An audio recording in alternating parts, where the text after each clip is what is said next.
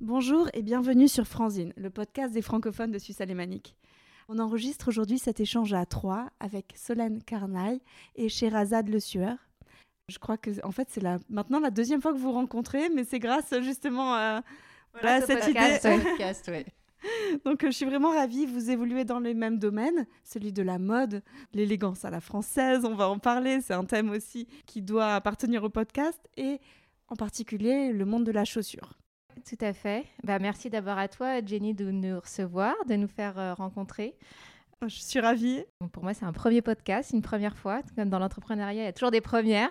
Donc, merci de nous donner cette euh, opportunité.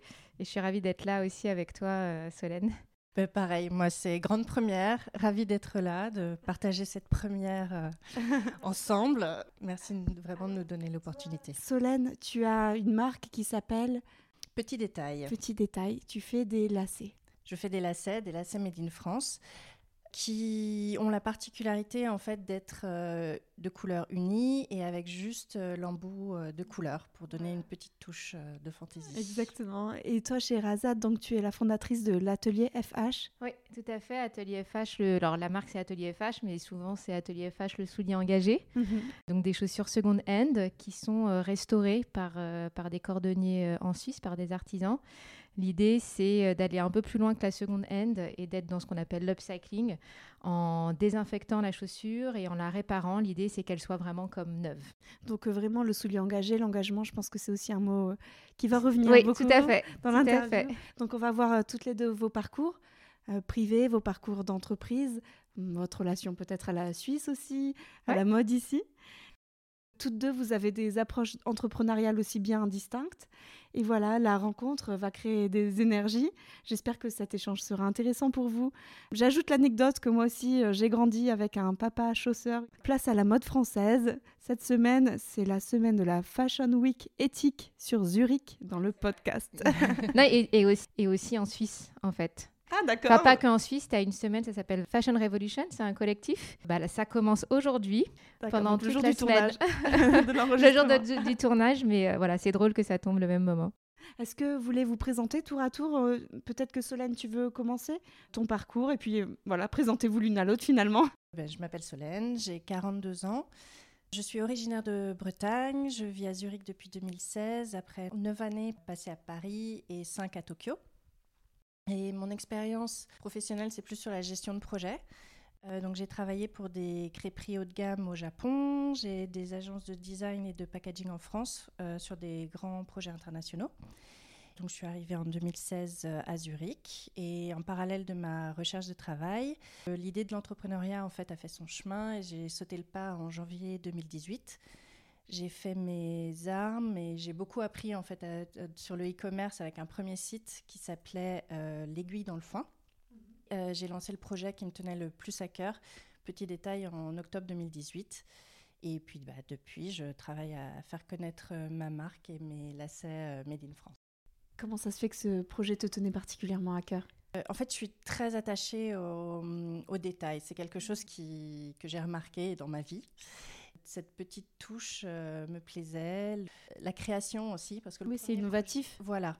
Et le, premier projet, c'était de, la vente d'objets déjà existants que je sélectionnais, mais voilà, c'est pas moi qui les avais créés. Là, c'était mes créations, le côté Made in France, etc. Voilà, tout, tout, me plaisait. Mhm, on y reviendra. Et quant à toi, chez Razad, est-ce que tu peux te présenter? Oui, oui. Alors, euh, donc, bah, je suis la fondatrice d'Atelier FH, euh, mais j'ai aussi une association qui s'appelle Momentum, mais bon, on y reviendra certainement euh, plus tard, qui est aussi une association locale en Suisse que j'ai fondée il y a deux ans. Atelier FH est beaucoup plus récent, puisque ça a été fondé vraiment officiellement en octobre dernier, donc c'est vraiment Plein récent. Covid. Voilà. Bah, moi, avant, j'ai un parcours plus traditionnel. Donc, j'ai fait des études d'économie à Paris, où je suis née, où j'ai toujours vécu, avant de partir à Dubaï pendant six ans. Donc, j'ai déjà fait une première expatriation comme toi, Solène. Et moi, j'ai un parcours RH. Euh, Donc, euh, j'ai euh, voilà, fait toute, comment on dit, toute l'échelle jusqu'à devenir DRH et toujours dans des, grosses, dans des grosses boîtes. Donc, vraiment, moi, c'est l'humain qui m'anime et c'est pour ça que j'étais RH. Et c'est quoi qu'il arrive aussi le lien aussi, on ne le voit pas comme ça avec la chaussure, mais le lien de l'humain derrière. Et puis je suis aussi maman de, de deux enfants et je suis aussi très euh, engagée dans les qualités hommes-femmes. Donc il y a Momentum, mais il y a aussi un autre mouvement dans lequel je suis qui s'appelle Women in Tech, que je lead en Suisse avec d'autres d'autres femmes, qui est un groupe global. Et puis on a ouvert un chapter en Suisse récemment. Ah, c'est hyper intéressant. et au niveau de ton background familial, en fait, alors ma grande familiale, non, pas du tout l'entrepreneuriat. Non, non, pas, pas, du tout. Je viens d'une famille plutôt modeste, euh, d'une grande famille. J'ai été élevée par mes grands-parents, euh, dans une tradition plutôt arabo-musulmane. Quand je mhm. dis ça, c'est pour le côté traditionnel. En tout cas, à l'époque, nous, c'était comme ça. Mhm. Euh, donc, le lien, c'était plutôt, voilà, faut, faut bien travailler à l'école, faut s'intégrer. et pour moi, voilà, c'était vraiment, pour moi, l'école, c'était la mobilité sociale. En tout cas, à l'époque, ça marchait bien. Je ne sais pas si ça marche encore aujourd'hui. Donc, vraiment, pour moi, l'école, c'était le truc le plus important, réussir. Et pour moi, je savais que c'était aussi ma sortie vers ce que je voulais faire. Donc, aussi beaucoup d'autonomie, euh, je dirais. Donc, est-ce que c'est le lien? Je ne sais pas, mais je dirais que je suis la première entrepreneuse de ma famille, euh, même quand je regarde mmh, autour de moi. Donc, tu as le sens du travail et du... La valeur travail, c'est un truc qui m'a été beaucoup transmis et que j'essaye de transmettre avec... Et du mérite, comme beaucoup de femmes, mmh, souvent. Mais, euh, mais la valeur travail, c'est un truc hyper important auquel j'attache beaucoup mmh. d'importance. Ouais. Et quant à toi, Solène, il y avait des vendeurs dans ta famille, le commerce? Moi, ouais, l'inverse de toi, je viens d'une famille d'entrepreneurs en fait. Mes, deux, mes grands-parents des deux côtés avaient leurs entreprises, mes parents également.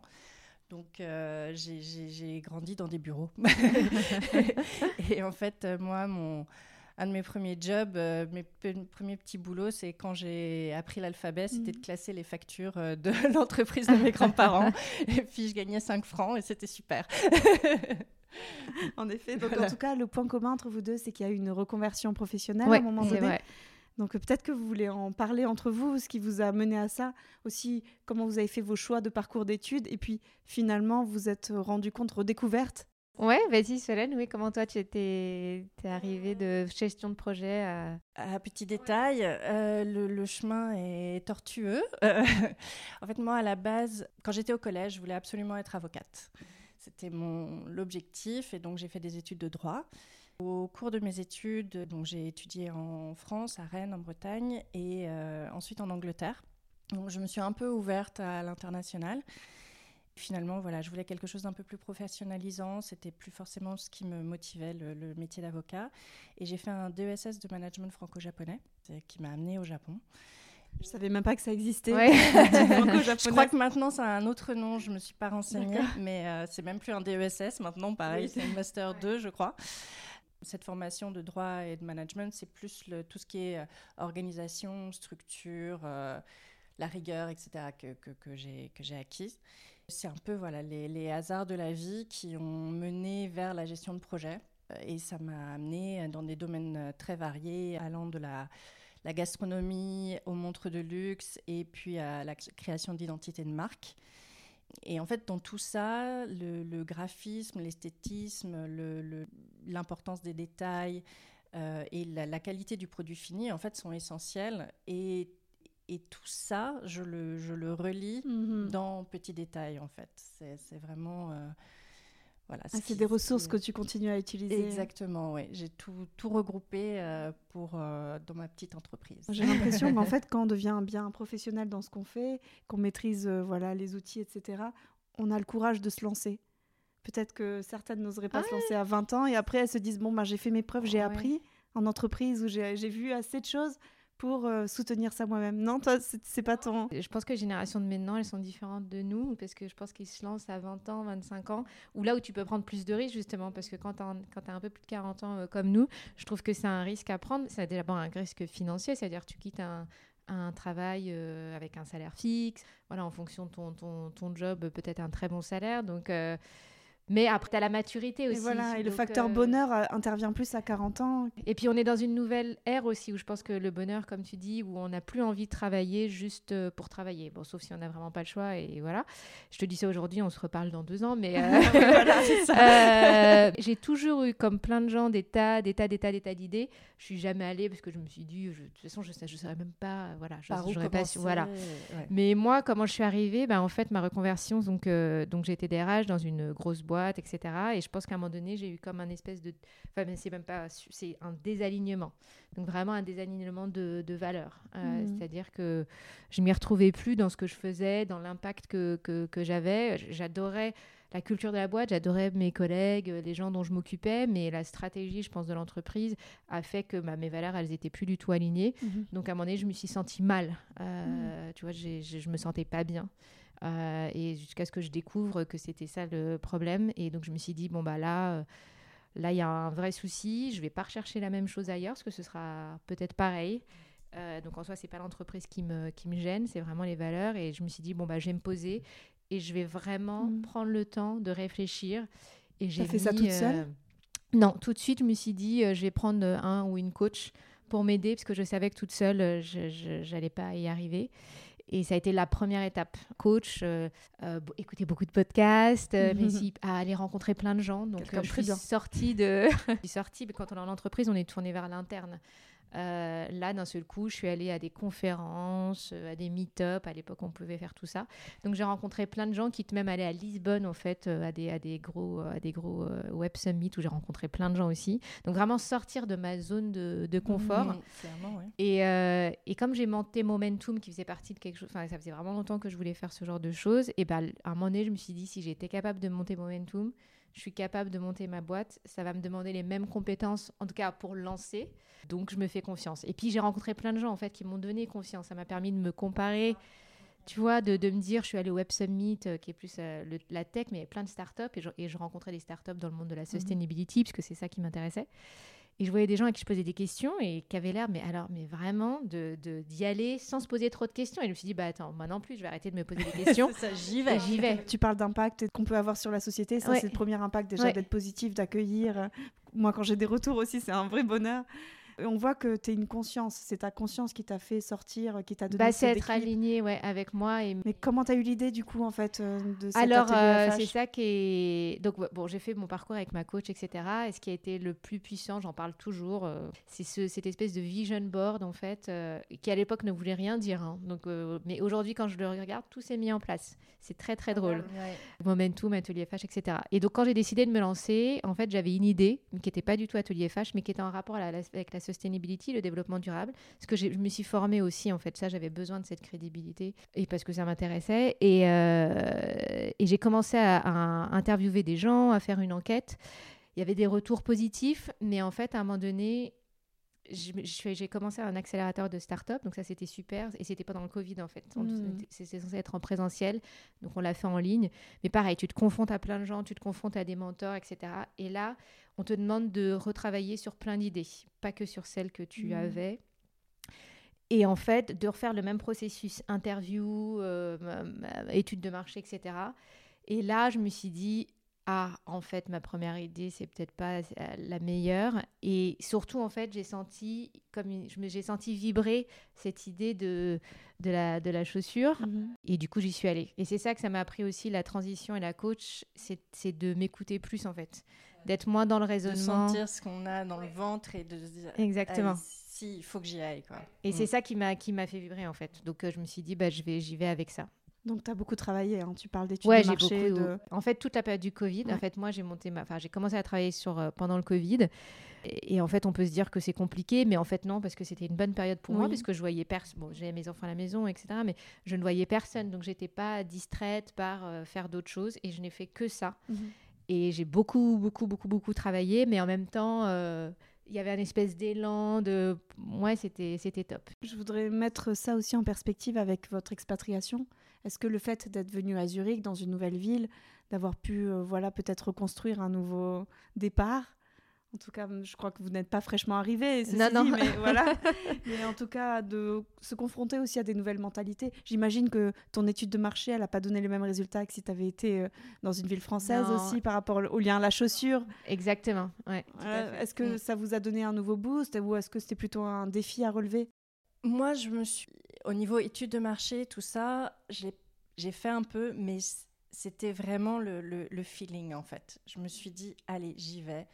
J'ai pas, voilà, j'ai- pas un background d'é- d'études de commerce, euh, etc. Avec, euh, j'ai fait un business plan, etc. Mais je me suis, c'est vraiment ce que je veux faire. c'est vrai. Enfin, vraiment, là, j'ai, je me suis écoutée en fait. Je me je me lance, même si. Enfin, après, ça a été quand même une discussion euh, à deux avec avec mon mari parce que c'est c'est aussi un choix de, de se dire bon, au lieu d'avoir deux salaires fixes, on a un salaire et puis et voilà donc. Voilà, c'était à deux que la décision se, se prenait, mais c'était. C'était facilitateur de se lancer une fois en expatriation finalement? Peut-être au final pour moi, parce que en fait je trouvais pas de travail. Mhm. Donc ça, ça a continué euh, la petite graine d'entrepreneur euh, semée par mes grands-parents et mes parents et, a, germé, je pense, et mhm. je me suis euh, autorisée en fait peut-être à, à, me lancer. Hein. Tu vois ça comme un espace de liberté, d'expression, comme ton monde que tu t'es créé? Oui, sans doute, mhm. ouais. Une nouvelle page en fait. Ouais. Alors moi, l'expatriation, est-ce que c'est ça a un lien? Euh, Je crois pas, parce que comme tu dis, je suis pas fraîchement arrivée. En revanche, le fait d'avoir lancé ça à un moment, à un moment où je travaillais pas, c'est sûr que ça l'a facilité. C'est-à-dire que je pense que j'aurais jamais pu avoir un travail à 150-200% et lancer mon projet à côté, parce que ça demande, bah, ça, demande du temps et j'aurais pas du tout été dans la même euh, dynamique de découverte, de curiosité. J'aurais été trop été dans mon ancien monde, entre, entre guillemets. En revanche, comme tu dis, l'étude de marché, ben, effectivement, euh, c'est pas la même chose de le lancer euh, en France ou de le lancer en, en Suisse. C'est quoi le rapport aux vêtements, à l'habillement, du coup, en Suisse? Ça dépend entre l'alémanique et le francophone, c'est ça qui est drôle.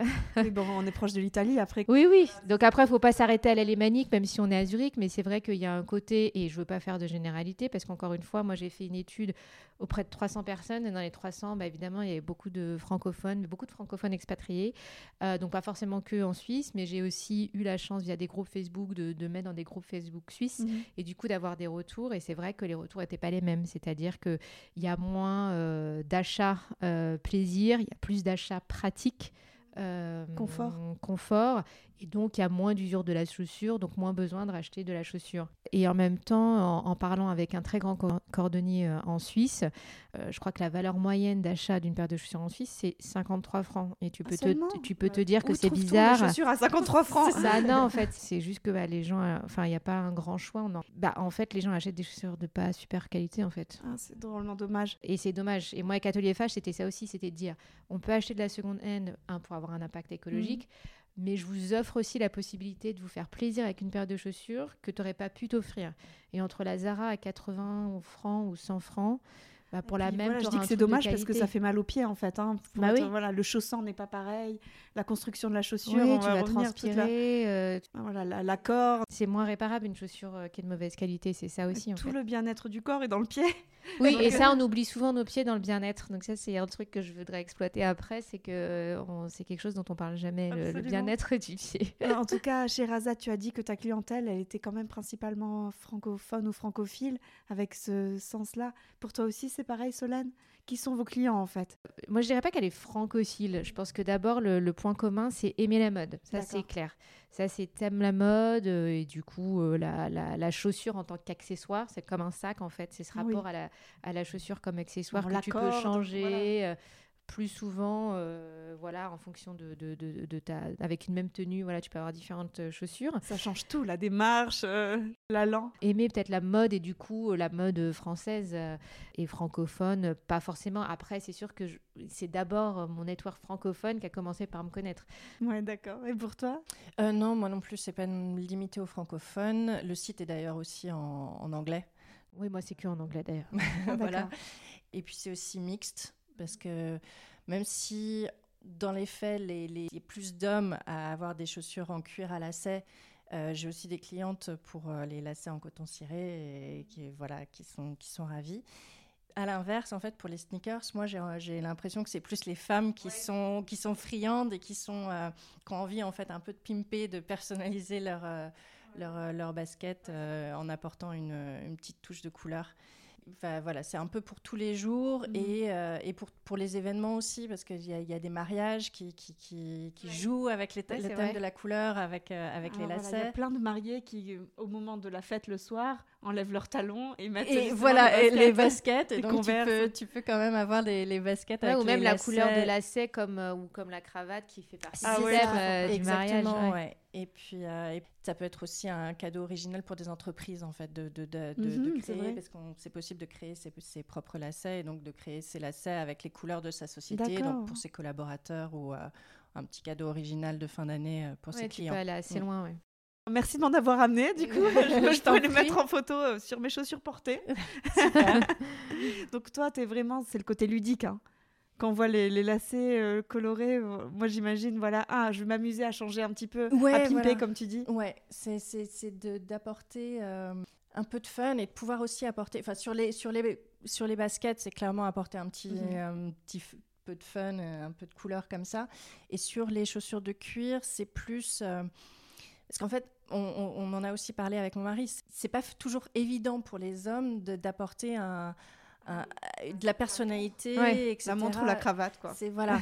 et, et- parce que surtout quand le code de l'entreprise c'est costume cravate, bah tu peux pas vraiment t'exprimer. Et donc là avec les lacets, ça permet d'apporter quand même quelque, un petit quelque chose tout en étant élégant. On n'est pas non plus dans la cravate droopy, mais mais ça apporte une, une petite touche un peu euh, un peu personnelle élégante et mon mari il, a des, il m'a raconté qu'il a des collègues en fait qui sont très corporate et qui ont, qui ont acheté des lacets aux couleurs de leur société pour euh, voilà ça les amusait Ah, c'est euh, drôle, ouais. ça aux États-Unis aussi, éventuellement.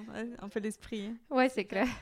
Et est-ce que toi, euh, chez Razad, avec Atelier FH, tu fais aussi des chaussures d'hommes, du coup? Non, ma clientèle aujourd'hui, c'est une clientèle de femmes parce que aussi dans mon quand je quand j'avais étudié, alors là, c'est pas forcément une étude de marché, mais c'est vrai que le rapport à la chaussure entre la femme et l'homme est assez euh, différent. Oui, absolument. L'homme a aussi un attachement à la chaussure et, et aussi aux belles, euh, aux belles chaussures. Mais euh, dans ces cas-là, quand tu investis dans une très belle chaussure d'homme, euh, tu peux la garder vraiment toute ta vie. Et tu la fais réparer par la marque. Et c'est vrai que bah, moi, je vais pas aller sur certaines marques qui ont déjà leur propre atelier. Tu vois, par exemple, une, Winston, Mhm. c'est vachement la tendance des mocassins en ce moment. Je vais pas aller proposer des Winston parce que tu peux les trouver. En revanche, je vais te proposer la même de chez, de chez Bali. Pour moi, il n'y a pas d'intérêt d'aller sur une chaussure moyenne gamme euh, homme. Mhm. En tout cas pour aujourd'hui. C'est vrai qu'on m'a posé la question pour les enfants aussi. Mais bon, il faut démarrer quelque par chose quelque de chose. quoi. résolument Donc, euh, féminin dans ce que tu proposes. Vraiment, c'est la Oui. féminité, l'élégance que tu mets en avant. Exactement, exactement. Et, euh, et, dans, et si je devais faire le pendant chez l'homme, alors euh, dans le choix de chaussures, je trouve que c'est vraiment pas la même chose en termes de, en termes de gamme. Moi, T'as pas de la milieu de gamme, en aussi fait. parce que Atelier FH, je me suis dit c'est femme-homme. Ah oui, j'avais pas pensé. c'est vrai ouais non, j'y avais pas pensé. Ben, en fait, ce sont les initiales de ma maman. Donc, Ah, euh, tout en joli. travaillant, tu vois, sur. euh, c'est très. Enfin, c'est pas que c'est bizarre, Ah, c'est. Tu vois, tout ce travail de, avec ma coach, euh, d'intuition, etc. Il y a un truc qui. J'avais pris des cours de couture aussi, donc rien à voir, mais ça faisait partie de mon parcours.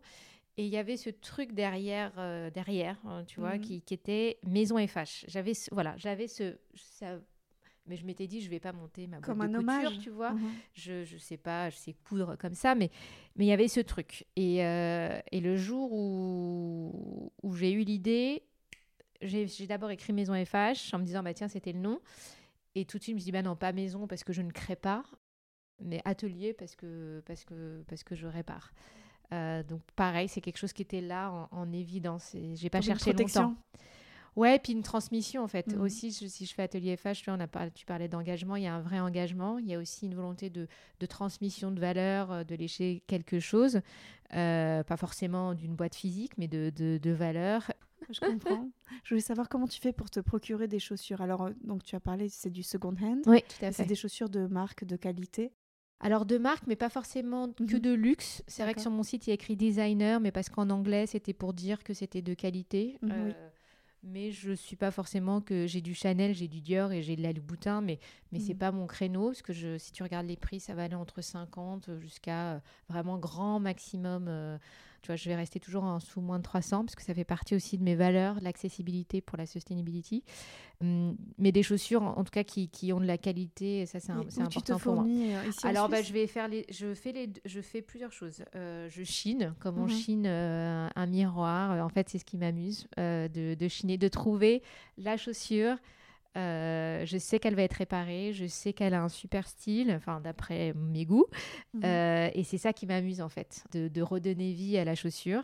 Donc ça c'était au dé- au- beaucoup au début parce que bah, j'étais pas connue, donc euh, voilà, on m'a donné des chaussures, dans les gens que je connaissais m'ont donné des chaussures, mais moi l'aspect aussi curation entre guillemets et sélection est important. Je prends pas toutes les chaussures, en tout cas aujourd'hui pour l'instant je suis trop petite pour le pour le faire. Et après les gens sur mon site, il y a écrit voilà, les gens peuvent me vendre leurs chaussures. Donc, Te les euh, vendre, donc c'est pas que des dons, tu peux non, aussi non, euh, donc les gens me contactent et puis bah, je, voilà, je regarde, euh, soit je, on fait des vidéos calls, soit ils m'envoient des photos et je sélectionne et je, Sur je fais une critères? offre. Ma sélection Oui. Alors d'abord, donc de qualité, c'est-à-dire que pour moi la chaussure elle doit être de, de- de qualité. J'ai mis un peu des critères sur mon site. Pas de basket, pas certaines marques, donc je vais pas prendre du Zara, je vais pas prendre du Mango, je vais pas prendre du H&M. Euh, J'écris un peu tout ça. Je vais dire à peu près les marques que j'aime bien, mais pareil, euh, c'est pas exhaustif. Parce que si tu veux, tu as des marques qui sont inconnues au bataillon, Oui. en revanche, qui sont de super qualité. Et encore plus dans le vintage que j'adore, mais malheureusement, les pointures sont un peu petites, mais j'en ai. Où là, tu as des chaussures inc- vraiment inconnues au bataillon, mais qui sont tellement jolies. Les gens avaient et- des pieds plus petits avant? Ouais, Ah oui, d'accord. ouais, toutes mes chaussures c'est- vintage. ça, c'est à cause des euh, baskets. Hein. ouais. On a des pieds qui se sont répandus. Non, mais tu vois que les gens sont plus grands aujourd'hui, où les, les, les femmes ont plus les mêmes tailles qu'avant. Enfin, je sais pas si vous vous souvenez peut-être des, des, des robes de mariée de vos grands-mères. où Taille la de Gap. était comme ça, quoi. Enfin, taille, taille de Gap. Corset. Tu- Voilà, exactement. Euh, mais j'avoue que la partie chinée, en fait, j'adore.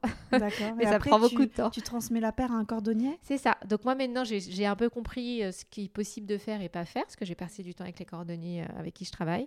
Et donc après je, je donne au cordonnier qui me, on dit, je lui dis un peu ce que je veux faire et valide euh, ou pas, parce que parfois il va me dire c'est pas possible. Au début j'ai eu beaucoup de ça, je savais pas ce qui était possible de faire ou pas.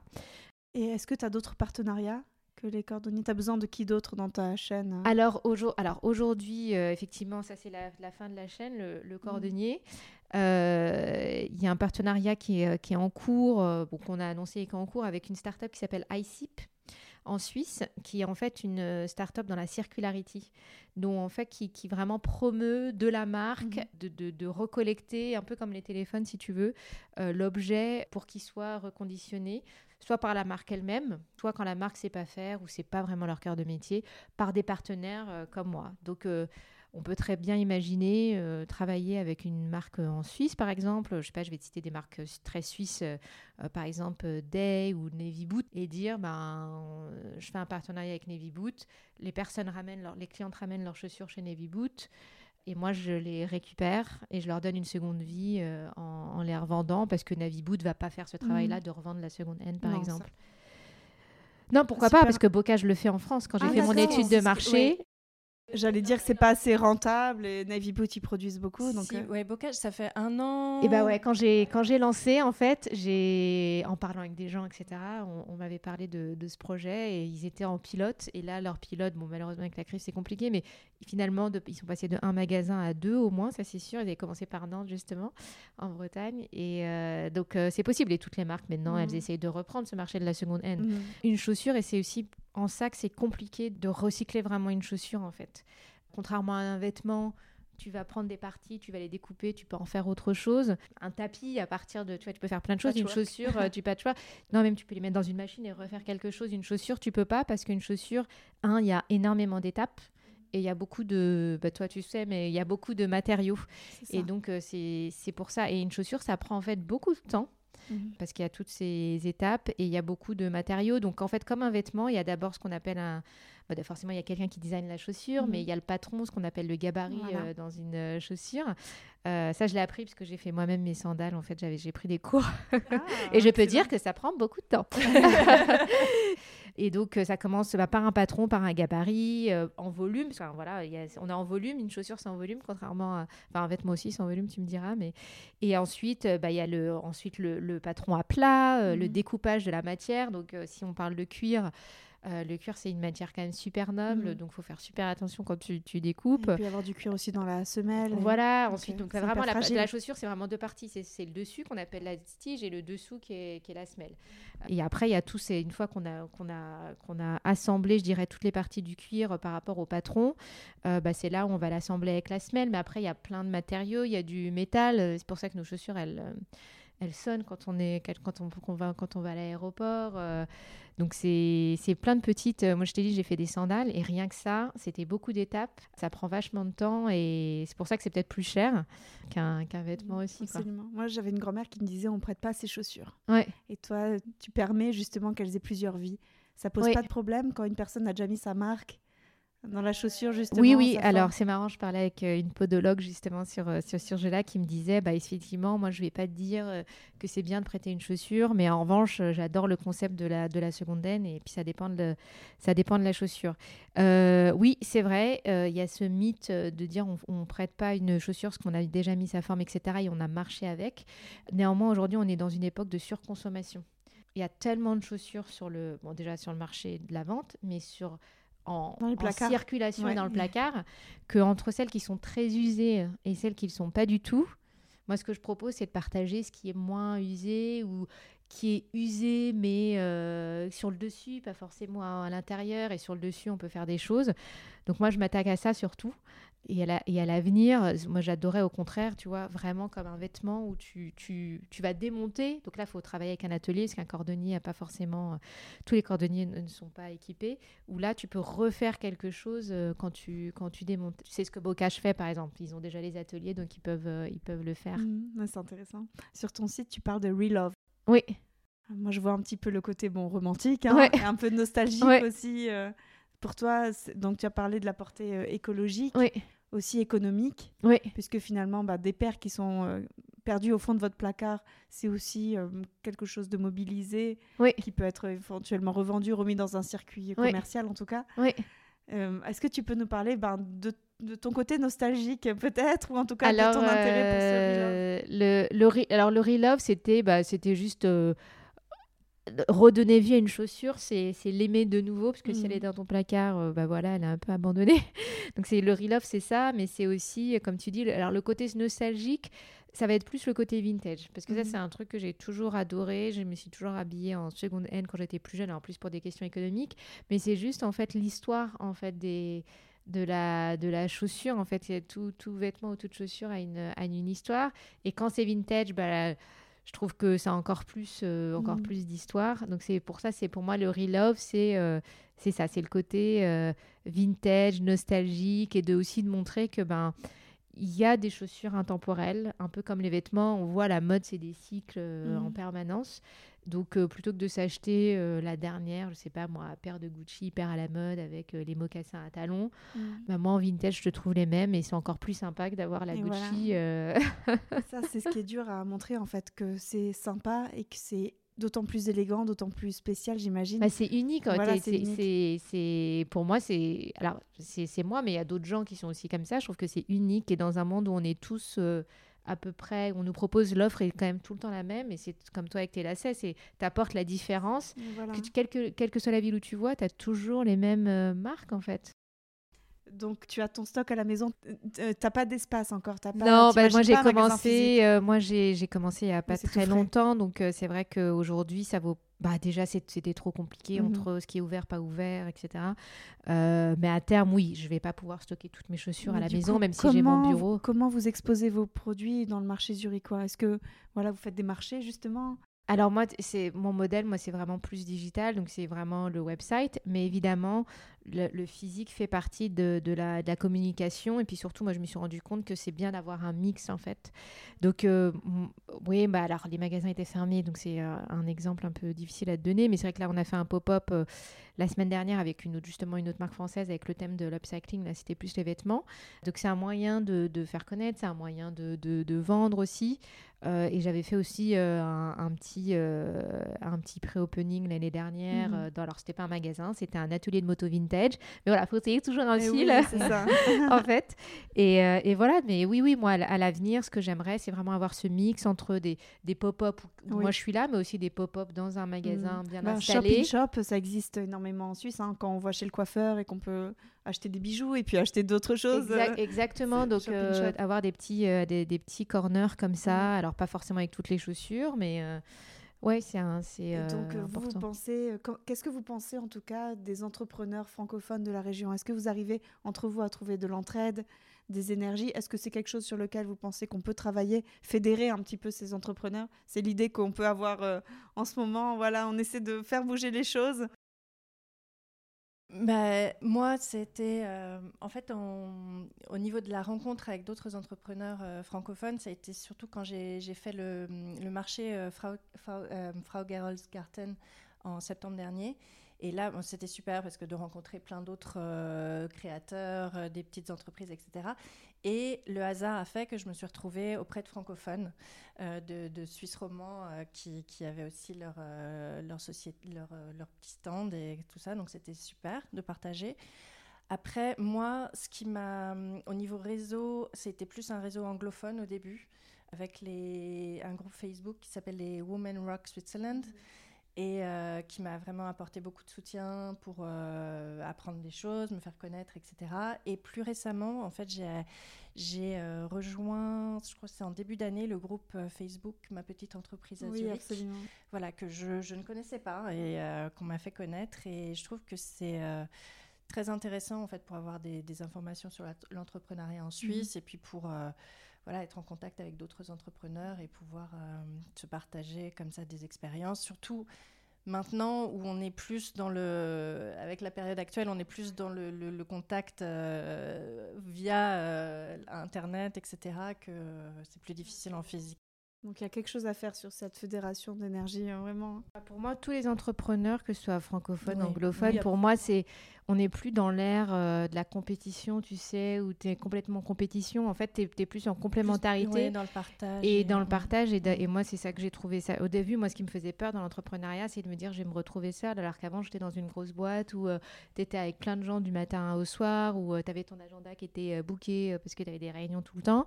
Et moi, alors après, ça demande de l'effort, ça vient pas à nous tout seul. Hein. donc, moi, je suis allée pas mal à la rencontre de alors euh, plus euh, suisse parce que je me suis dit je vais essayer de sortir de mon network francophone. Et ça c'est génial de rencontrer euh, d'autres d'autres entrepreneurs de partager et d'être encouragé comme tu comme tu dis. J'ai l'impression dites-moi ce que vous en pensez aussi qu'en Suisse ben, il n'y a pas cette compétition comme tu dis aussi qui fait que ah ben je vais prendre ton idée il y, a un petit peu cette limite, je ne sais pas si vous l'avez déjà ressenti. Je pense que c'est l'air du temps qui est un peu plus comme ça. D'accord, ah, j'espère. Ouais, j'ai plus ce sentiment aussi que c'est plus. Euh, Alors espérons que c'est global. Après, euh, peut-être qu'on est sur des créneaux qui sont différents d'autres créneaux, si tu veux. Je pense qu'il y a les deux. Je pense qu'il y a, euh, on s'aide, on s'entraide, il y a la collaboration, peut-être parce que on est un certain type d'entreprise et on a une certaine vision pour les entreprises. Demain, je te dis, euh, non, moi, euh, je vais euh, aller lever 100 000, 200 000, 300 000. J'aurai peut-être un autre discours et, parce que je voudrais aller très vite et donc je serai dans la compétition. Mais moi, c'est pas ce que je veux en fait. évidemment, je veux en vivre, mais effectivement, toutes les startups d'aujourd'hui, si elles lèvent de l'argent, c'est aussi pour aller très, très, très, très, très vite et aller parce que les idées sont réplicables. Enfin, moi, n'importe mmh. qui peut répliquer. Enfin, je veux dire, c'est pas très compliqué. Hein. Mais culturellement, j'avais l'impression qu'il y avait comme ça ce respect de dire telle personne, ça lui appartient, cette idée. Plus, ouais, je saurais pas dire. Solène, est-ce que tu peux nous expliquer du coup ton concept pour Petit Détail Donc c'est un marché quand même de niche. Et justement, euh, en quoi est-ce que c'est particulier? Ça démarque un look? Comment tu procèdes? Dis-nous tout. Moi, l'idée m'est venue euh, suite à notre mariage. En fait, mon mari cherchait des lacets un peu originaux et il n'a pas réussi à en trouver ici en Suisse. Et l'idée, voilà, euh, c'était un fait. Et puis l'idée a fait son chemin dans mon esprit. Et quand j'ai découvert en fait un fabricant spécialisé, reconnu en plus pour son savoir-faire, et situé dans l'ouest de la France, ce qui m'allait très bien en tant que bretonne, voilà, j'ai décidé de, me lancer. Et j'ai commencé en fait par faire de nombreux tests de matériaux, d'épaisseur, de longueur, de couleur et aussi de finition avec les différentes possibilités de cirage et d'embout coloré. Et euh, suite à tous ces tests, j'ai sélectionné différents produits et j'ai lancé trois collections fin 2018, donc les noirs, les marrons avec des embouts colorés, donc en coton ciré, et les unis également en coton ciré. Et j'ai complété le catalogue avec des boutons de manchette assortis qui sont en soie et qui sont en forme de nœud, de baril ou de carré en fonction de la couleur. Et j'ai continué à, développer le catalogue en septembre 2019 en lançant les lacets pour sneakers qui sont blancs avec des embouts de couleur. Et donc en tout, maintenant, j'ai une trentaine de modèles qui sont disponibles sur le site. Et pour moi, en fait, cet accessoire, c'est une façon de mettre en avant sa personnalité subtilement, par des petites touches discrètes. Et puis, ça permet de redonner un coup de neuf à sa paire de chaussures ou de baskets. Et à mon sens, ça dénote aussi l'intérêt que porte la personne au, détail, à la, à la, finition de son look. Et c'était important pour toi de trouver euh, quelqu'un en Bretagne? Est-ce que voilà, tes racines Oui, bah, c'est vrai que j'ai l'impression que c'est un petit plus pour moi. Euh, qu'il soit non seulement fabriqué en France, mais en plus euh, dans l'Ouest, euh, pas trop loin de l'océan. Comme si tu amenais un petit bout de tes origines avec toi. C'est ça, ouais. Et puis en plus, ça m'a permis d'aller de, de, rendre visite aux fabricants lors d'un retour dans ma famille. Et d'ailleurs, enfin, j'y pense s'il y a des, personnes qui sont curieuses d'en apprendre un peu plus sur ce fabricant. Il y a sur le blog, il y a une, euh, une présentation de, du fabricant avec euh, le blog du site. Alors ton blog, il est incroyable parce qu'il est plein de tutoriels. Vraiment, tu t'accompagnes, euh, tu parles de, tout l'univers de la chaussure. Et... Tu fais vraiment beaucoup de, vidéos et tout ça. Est-ce que pour toi, justement, tu as vu comme un monde de possibilités s'ouvrir? On dit que quand on s'occupe d'une niche, bah justement, on est beaucoup plus spécialiste. Oui, mais là après, euh, notamment pour la, technique que j'ai appelée la technique du triangle. Euh, donc, euh, moi, je l'ai inventée en fait à force de, faire et de défaire les lacets pour, prendre les photos. En fait, quand j'étais en train de créer le site, je me suis dit qu'il devait y avoir un, moyen de réussir à facilement et rapidement changer ces lacets. Et voilà, je l'ai trouvé. Donc, euh, qui, euh, donc voilà, c'est de faire un petit triangle avec ses lacets. Il faut déposer, il faut breveter. Ah ouais, ça, parce que je trouve que c'est compliqué, effectivement, ça prend du temps. et oui, c'est sûr que depuis que j'ai lancé Petit Détail, euh, je, je, fais beaucoup plus attention aux lacets des, des, gens et à la façon dont ils lacent leurs chaussures. Oui, c'est vrai. J'imagine. Chez Raza, tu as des mocassins parfois? Dans tes collections? Euh, Oui, tu vois, j'en ai au pied aujourd'hui avec des personne ne peut voir. Non, j'ai pas, euh, justement, on en parlait quand euh, Solène est passée au mm. pop-up la dernière fois. Et moi, j'ai pas de. En tout cas, aujourd'hui, j'ai pas de chaussures à lacets. Mais le jour où, j'en ai, je, pense que je t'appellerai pour voir comment on peut collaborer ou proposer encore plus de rendre la chaussure unique. Parce que tu peux en avoir sur, sur différents modèles, tu vois, des mm. derbies, des, euh, mais c'est vrai que dans celle que je propose aujourd'hui, euh, j'en ai pas. Bon, j'ai une question euh, plus générale. On a quoi, nous, les, les Français, les femmes On a quoi avec les chaussures? C'est quoi cette histoire passionnelle?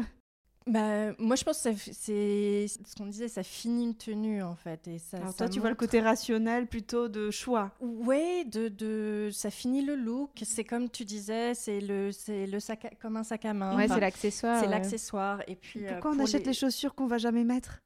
Ouais, et pourquoi on en achète des trop petites ou, des trop grandes? Voilà, il est très au talon, euh, au cas où on a une occasion. Ça, c'est vrai. Bah, je pense qu'il y a, je sais pas, parfois on parle de fétichisme. non, je pense que ça finit, euh, bah, clairement, ça finit, ça finit un look. Euh, on dit que la chaussure fait, fait l'habit. Comme les vêtements, il y a eu beaucoup, beaucoup, beaucoup de, de production de la chaussure. et d'un seul coup, cet univers qui s'ouvrait à nous de d'avoir plus de choix en fait. Je pense qu'on est content qu'on a, quand on a plus de choix. Puis moi, je, pense aussi, et c'est pas toutes les femmes, l'effet Carrie Bradshaw de Sex in the City, qui avait toujours des paires de chaussures incroyables, bah, qui ça donnait envie de, voilà, de, les, porter. En fait, il y a ce sentiment, tu sais, de se dire. Euh, tu ça donne confiance. Ça donne, ça, donne confiance, tu vois. Enfin, clairement, si tu es un peu plus petite et que tu mets des paires de chaussures pour te grandir, enfin après, je dis pas que c'est bien, tu vois, parce que je pense que quelque part, euh, je reviens, alors c'est un peu tiré par les cheveux, mais à l'égalité homme-femme, du coup, mhm. tu te grandis pour en imposer aussi euh, vis-à-vis oh, -vis des hommes à l'entraîneur, voilà. Puis comme tu dis, une, une, démarche, euh, tu vois, ces podiums où il faut savoir marcher avec des talons, où il y a une démarche particulière que jamais tu ne vas faire dans la vraie vie.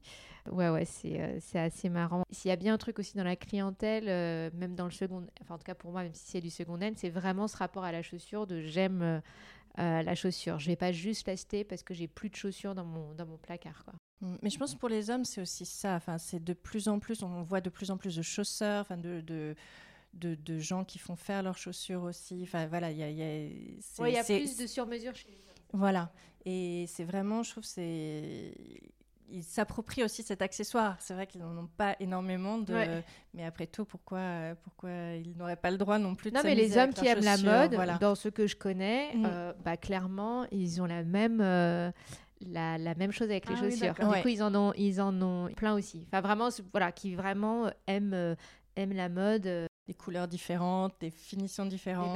ouais. voilà. C'est dans le petit détail justement les différences. Ouais, enfin, tu vois bien aujourd'hui cet engouement aussi des gens qui ont beaucoup de, beaucoup de baskets. euh, Il y a un truc. C'est très psychologique, je suis Ouais, très ouais. émotionnelle en fait. Ouais, je crois aussi. On a un peu parlé du marché zurichois de la chaussure. Tu as dit que les gens, ach- euh, voilà, l'étude fait que prouve que les gens achètent assez peu cher leurs chaussures. Ouais.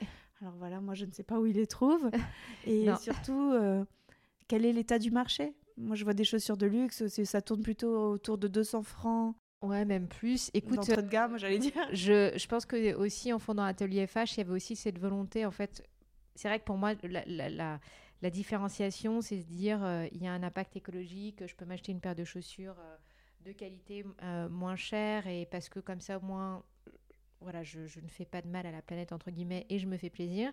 Mais il y a aussi, si je, si je prends le marché euh, zurichois en particulier. euh, c'était aussi se dire, il y a- je propose une offre un peu euh, différente. Ouais, ça Euh, n'existe pas. ou en tout cas, je rassemble les différentes.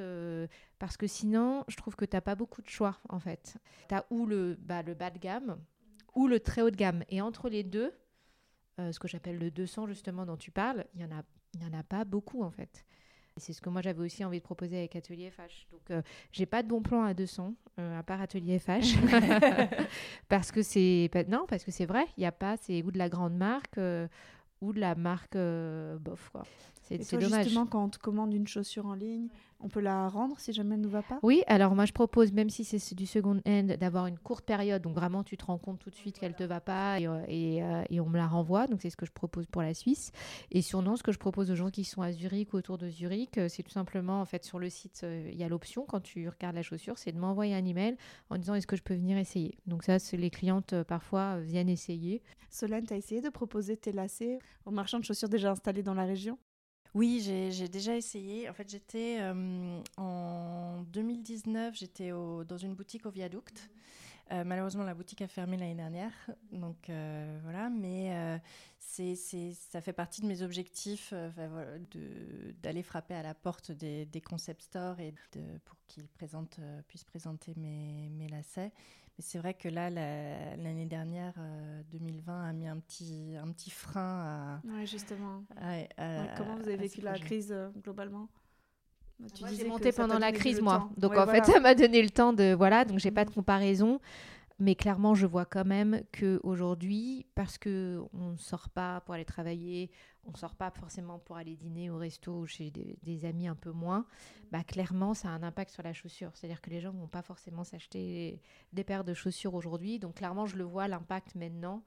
Euh, voilà, donc en espérant que dans quelques mois ça, ça change. Et puis je, je vois les études aussi, hein, parce que je, je continue, tu vois, toujours ma veille concurrentielle, que oui, il y a une baisse, euh, Oui, oui, une baisse de la consommation de la chaussure globalement Mhm. euh, due à la- au Covid. Donc clairement, je j'ai pas été impactée en soins l'année dernière, mais Mhm. forcément le démarrage est, est- est plus lent Mhm. aussi à cause La de grande ça. ouais. question est de savoir comment les habitudes vont être réinstallées. Alors moi ce, que je, moi, ce que je souhaiterais, c'est que justement aussi les habitudes de consommation changent en général. Mhm. Donc euh, est-ce qu'il y a une cons- plus une conscience écologique de se dire, bah, j'achète, euh, j'achète moins mais mieux, j'achète euh, Ah oui. plus vers des marques sustainable euh, que chez H&M et Zara, sans culpabiliser les gens. hein. J'étais la première à aller là-bas Mhm. et je trouve que dès que tu mets un pied, bah, c'est joli, Ah tu as envie d'acheter, voilà. Mais de se dire, bon, bah voilà, j'achète moins, donc peut-être parfois un peu plus cher, ou voilà. Et, et est-ce que ça, c'est une habitude qui va changer? Il y a plein d'études, mais qui montrent, euh, qui montrent les deux, qui montrent que oui, les gens ont, ont envie de changer leurs habitudes. Après, dans la pratique, c'est pas forcément le, le cas. J'aimerais bien qu'on confronte un petit peu vos deux expériences d'entrepreneuriat en mettant en lumière justement vos attitudes et vos approches qui sont différentes. Chacune a sa manière de faire les choses et peut-être que vous pouvez échanger sur ceci. Donc, quelle est la place de votre projet euh, dans votre vie Solène? Bah, pour ma part, c'est important. Enfin, je sens que j'en ai besoin pour euh, mon équilibre euh, personnel. J'ai- un petit garçon et je suis ravie de m'en occuper, mais je suis aussi ravie de, de m'occuper de mon entreprise. C'est quotidien? C'est oui, c'est Mhm. toujours. euh, après, voilà, faut une des. Je sais pas si tu as ce, ce- ce problème-là euh, aussi, mais au début, moi, j'avais du mal à couper justement. Enfin, je me j'ai dû euh, m'astreindre à un rythme pour me dire non, voilà, le week-end c'est le week-end et je je travaille pas ou pour essayer de, couper, de ne pas regarder les mails ou ce genre de choses. Pour toi aussi, Sherazade euh, Oui, c'est pareil. Pour moi, c'est euh, tous les jours. Euh, ouais, c'est tous les jours. Après, j'ai mes autres activités plus de bénévolat, je dirais. Ah, Donc, en fait, le tout, en fait, m'occupe effectivement quotidiennement. Mais du coup, tu sais, le week-end, mais si je fais des choses le week-end, c'est des choses plaisir. Et en fait, c'est ça qui est sympa dans l'entrepreneuriat, c'est que tout, pour l'instant, en tout cas, tout est plaisir, même s'il y a des choses qu'on aime moins bien faire. Est-ce que vous avez une impression de sacrifice, d'avoir beaucoup risqué d'avoir donné beaucoup de vous déjà, beaucoup investi bah, Je dirais que pour moi, c'est trop tôt de dire que, que c'est du sacrifice et surtout, je veux pas le voir euh, comme, comme, comme ça. Donc pour l'instant, c'est comme toi, tu parles d'équilibre. Pour moi, c'est l'alignement dans ce que je fais.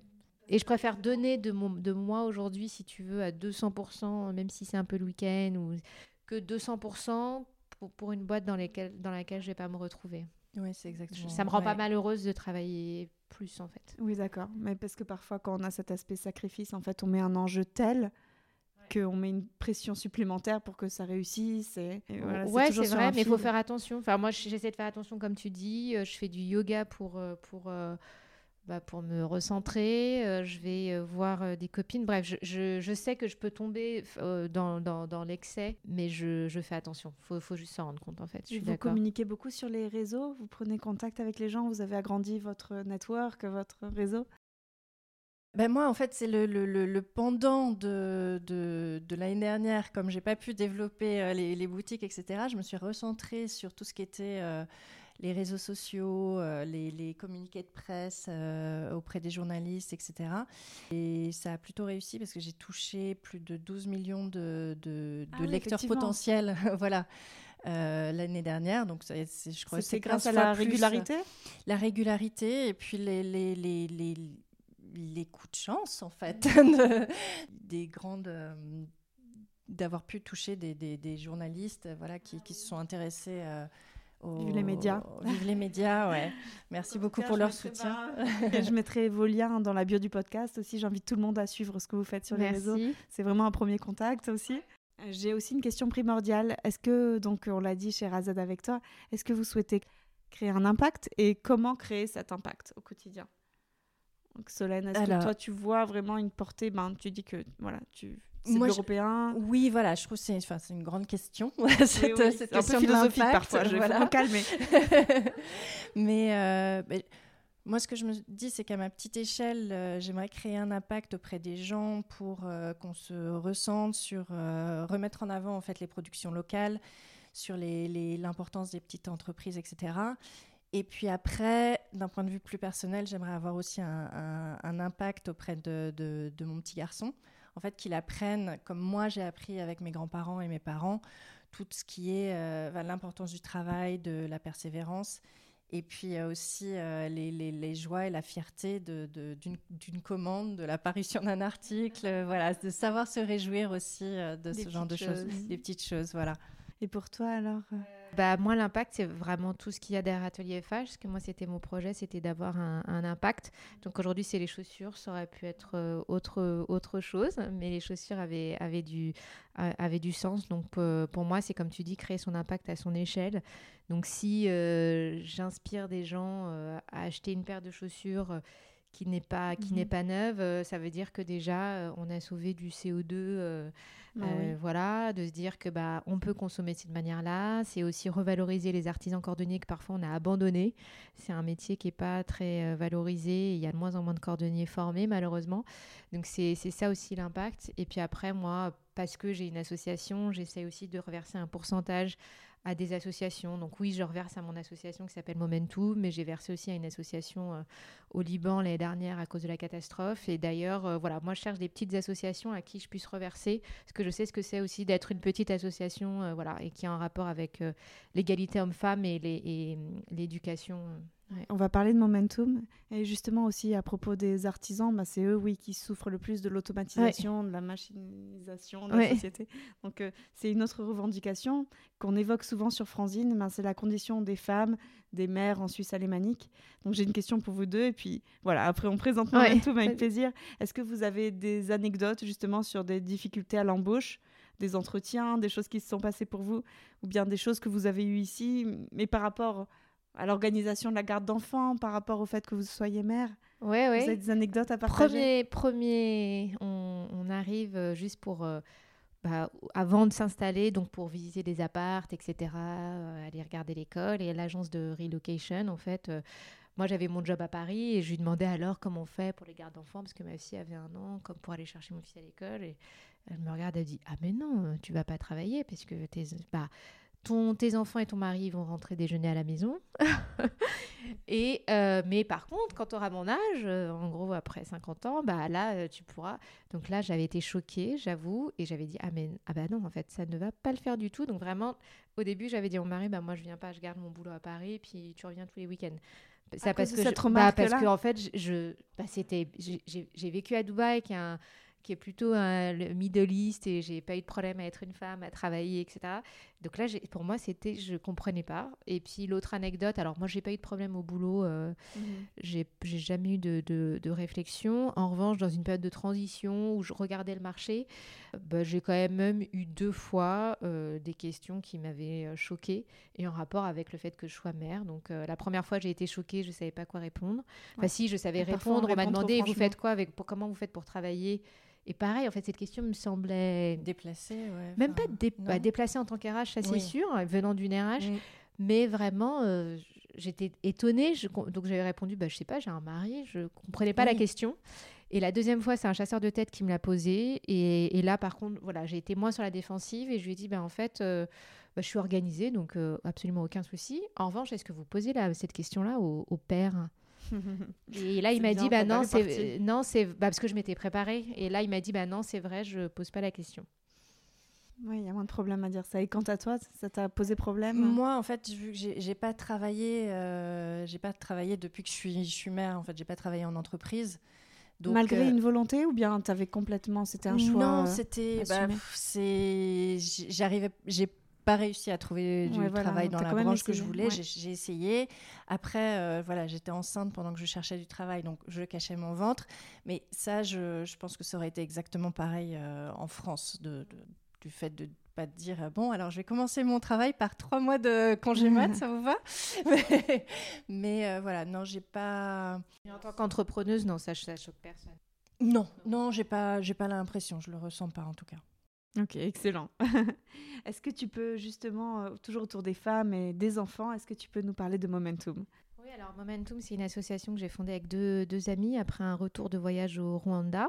C'est d'abord ma copine qui avait été, puis après on y allait ensemble pour vraiment rencontrer les gens, etc. Puis après décider des projets qu'on voulait euh, aider. Donc l'idée, c'est euh, on aide euh, une école qui, euh, qui est isolée, enfin qui est dans un village isolé à la frontière du Congo, donc dans un, qui est dans une zone très très pauvre, euh, où les enfants, mais pas, ça n'existe pas qu'au Rwanda, ça existe même en France en fait, où bah, en fait les enfants à partir du secondaire sont toute, à la, toute la journée à l'école, sauf que comme ils sont pauvres, ben, ils n'ont pas forcément les moyens de manger ou de payer la cantine euh, localement. Et donc, euh, bah, rester toute la journée à l'école sans manger, c'est forcément moins bien travaillé. Donc, nous, on aide sur les repas. Donc, on subventionne les repas pour les familles les plus pauvres, ce qui permet aux enfants de continuer, en fait, euh, d'étudier.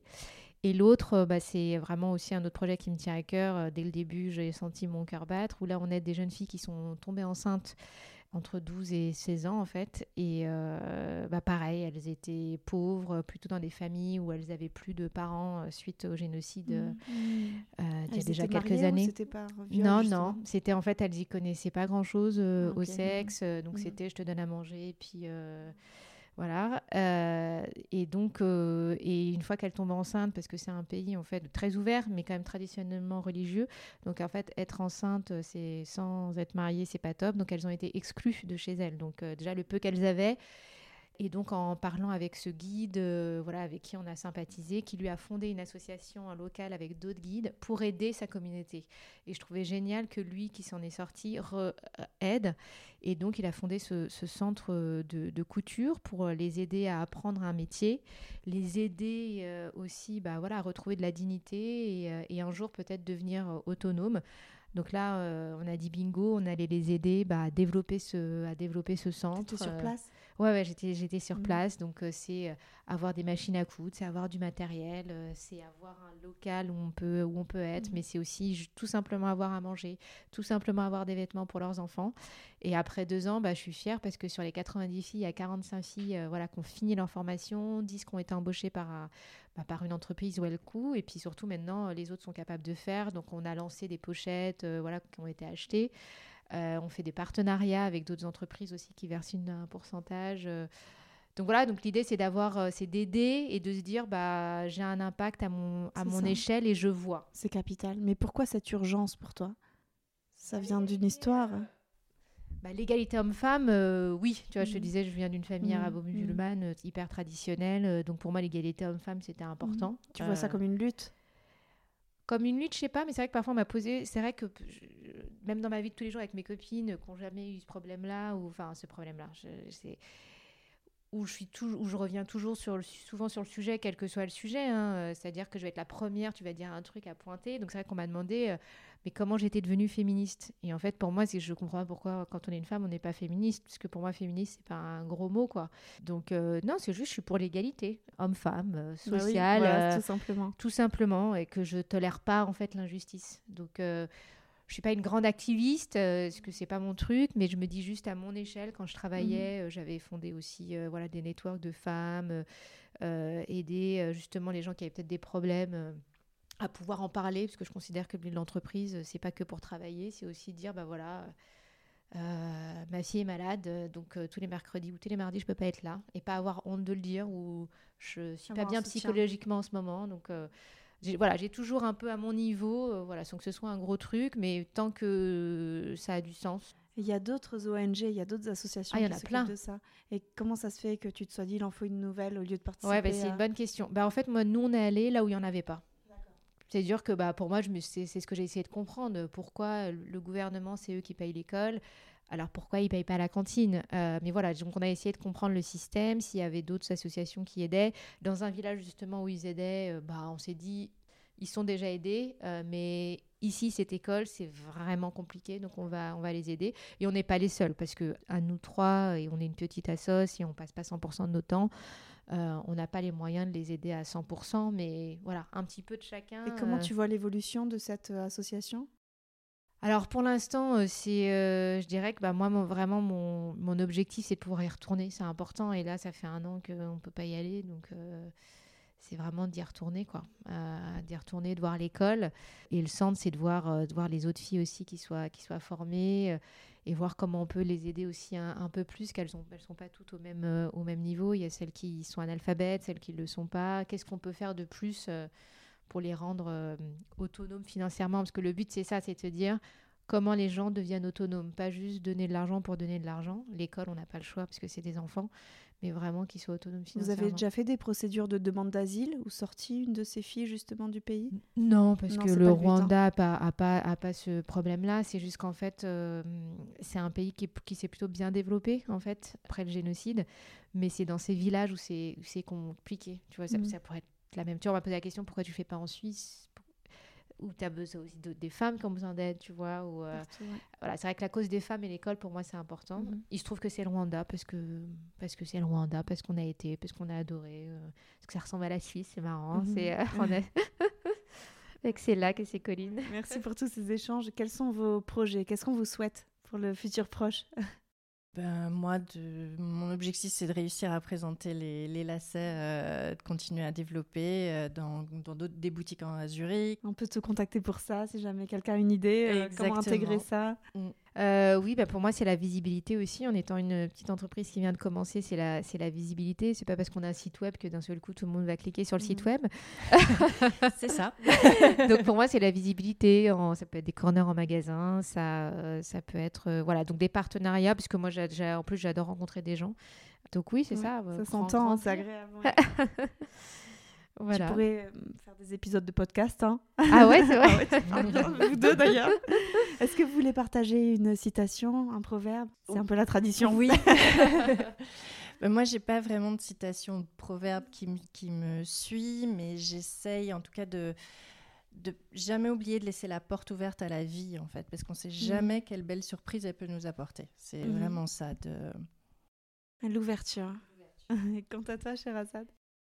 Écoute, j'ai réfléchi puisque tu m'avais posé la question. Il y a plein de gens, c'est ça aussi, c'est qu'à moi j'ai plein de, enfin plein, des rôles modèles. Il y a un auteur et, coach que j'aime beaucoup, alors de mon ancienne vie en tant que DRH, mais je trouve qu'il m'inspire en tant qu'entrepreneur, qui s'appelle Simon Sinek et qui dit euh, en fait, euh, donc si je traduis en français, les gens n'achètent pas ce que vous faites, mais ils achètent pourquoi vous le faites. Ça, me, ça me parle. en tout cas, j'espère qu'on entend aussi que l'intention de cet épisode, c'est de vous mettre en valeur tout votre travail, toutes les choses qu'on ne voit pas derrière.